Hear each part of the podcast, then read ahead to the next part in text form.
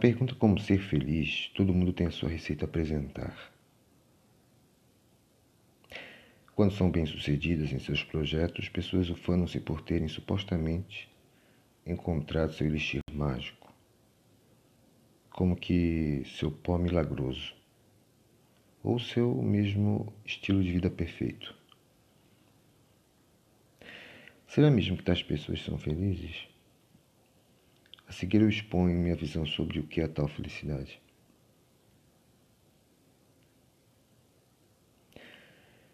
Os seres humanos, como eu já me referi em postagem anterior, são seres sublunares,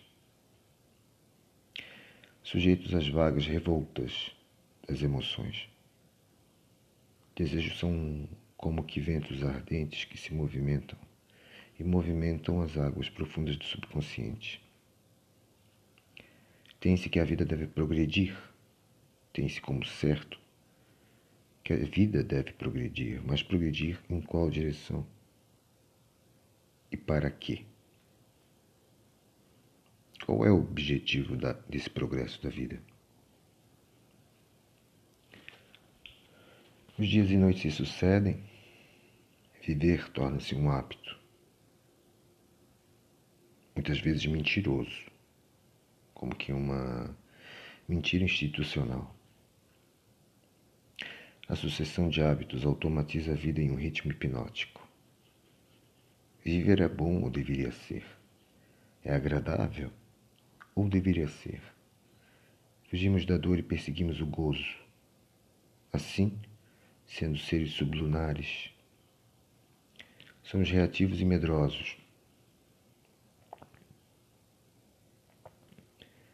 Somos, somos assim, iludidos e sombrios inventamos prazeres sensoriais e espirituais para fugirmos, por nossa conta e gosto, não por nossa conta e risco, mas por nossa conta e gosto, do dever de encarar a luz que revela implacavelmente nossas sombras. A vida assim tão insegura. A carne, a carne frágil, Crenças trazem certa ordem à ansiedade que nos assalta. A desordem moderna nos leva pela lei do pêndulo a buscar controlar tudo à nossa volta. Coagulamos e diluímos o caldo, retemos e soltamos a corda, cansamos e descansamos, trabalhamos e nos demitimos do emprego, do casamento, da vida.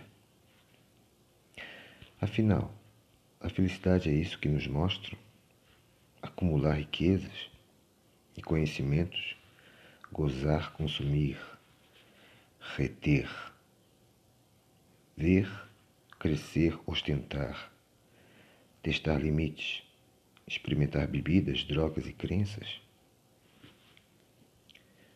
Se a, se a felicidade residia no conhecimento e aquisição de sabedoria,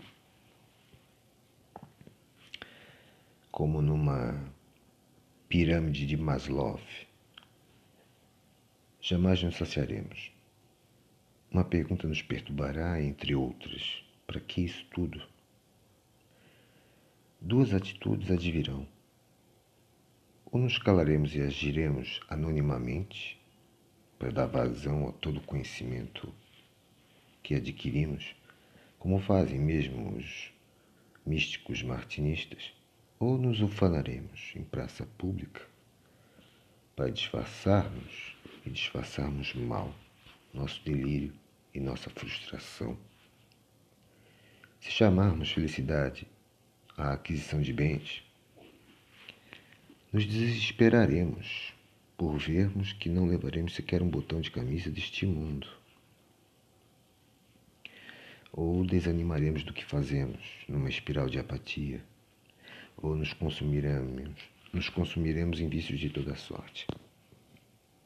Se chamarmos felicidade ao trabalho, gostarmos do que fazemos, a frustração, a frustração será aliviada pela rotina e essa pelo senso próprio da utilidade que vem da rotina. No final, entretanto, saberemos que aquele, o trabalho, é o preço que pagamos por estarmos vivos, por estarmos vivos como um tributo ao Deus deste mundo. Porém, se, se detestarmos nossa função e pelo que trabalhamos, carregaremos diariamente para o leito o estigma de escravos. Se chamarmos felicidade ao gozo sensorial, pressentiremos que ele acabará tão logo o nosso corpo físico e mente venham à falência. Sendo assim, a vida se resumirá numa corrida ingrata por prolongar o que certamente cessará um dia, a qualquer momento.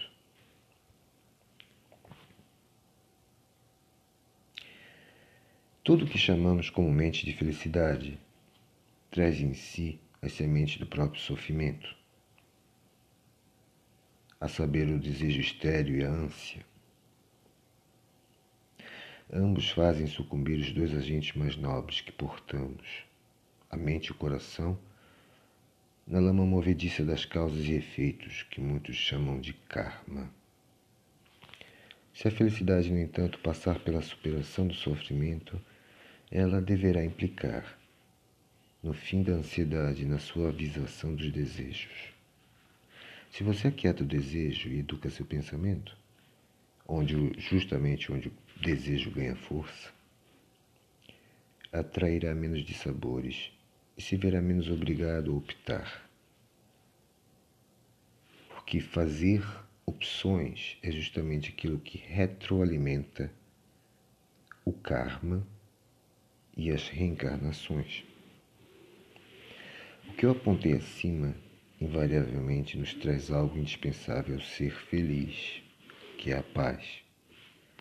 Se você evita abrir demandas, não bate de frente com quem lhe atravessa o caminho. Não reivindica o que é passageiro e materialmente supérfluo. Não se rende ao ciúme e à inveja, entre outras coisas, você aprende a se desapegar da maior parte das, das fontes de sofrimento e alcança estágios de maior quietude interior. Portanto, a felicidade perene, para mim, equivale à paz. Implica em não se deixar abalar por desejos, ânsias, rancores, paixões, ódio, ódios ou amores por mais justificáveis e sublimes que possam parecer.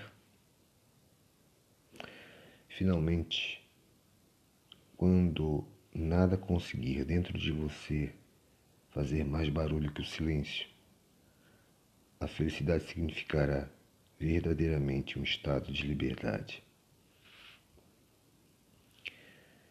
É, como comentário, comentário adição final. Muitos me questionaram na época quando eu disse que a opção, o ato de optar, retroalimenta o karma e as reencarnações, é o que os espíritas falam. Eu, particularmente, é, creio que é indiscutível que haja o karma, que é uma lei física, reconhecida por, por outros termos, por muitos cientistas, muitos, é, muitos homens de ciência, digamos assim. E as reencarnações é, são, são, é uma. A, a crença das reencarnações é muito factível, é algo factível.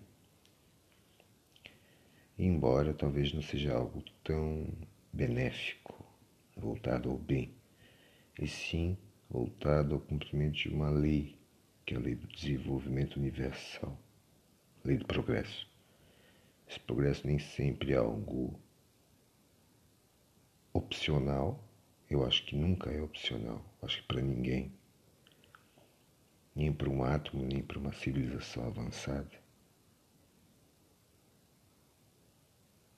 é, uma, é algo que é outorgado a todos os componentes do universo e nem sempre agradável. Para esses, assim como para mim, o planeta Terra realmente pode significar uma prisão. Mas isso é um, apenas um comentário. Tem gente que me questionou o fato de ter atribuído ao ato de optar um dos combustíveis das reencarnações e dos sofrimentos humanos. Bem, no mundo binário, no mundo em que você tem sim, não, claro, escuro e todos, todas as outras classes de opostos, é sim claro que optar não é opcional, ou seja, você é obrigado a optar, a fazer escolhas e a se posicionar em um mundo que é imerso em um jogo de forças, em jogos de forças, dentro do qual, dentro dos quais, aliás, você é apenas um, uma, um boneco, né? um integrante, um ser vivo, embora o seu ser possa ser considerado como que uma réplica do universo ainda assim é, optar se você gera menos situações de opção você tem menos contas a acertar caso erre isso não é covardia isso não é se furtar as escolhas isso você pode evoluir em termos de consciência sem precisar gerar sem ter que precisar passar pela encruzilhada das escolhas. Aliás, se furtar as emoções e, ao, e a ditadura das emoções, por fim, se furtar aos jogos, aos jogos de luzes do mundo, é também uma opção.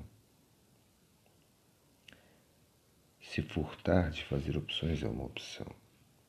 Então, acredito que seja válido o meu argumento. Muito obrigado a todos e até a próxima.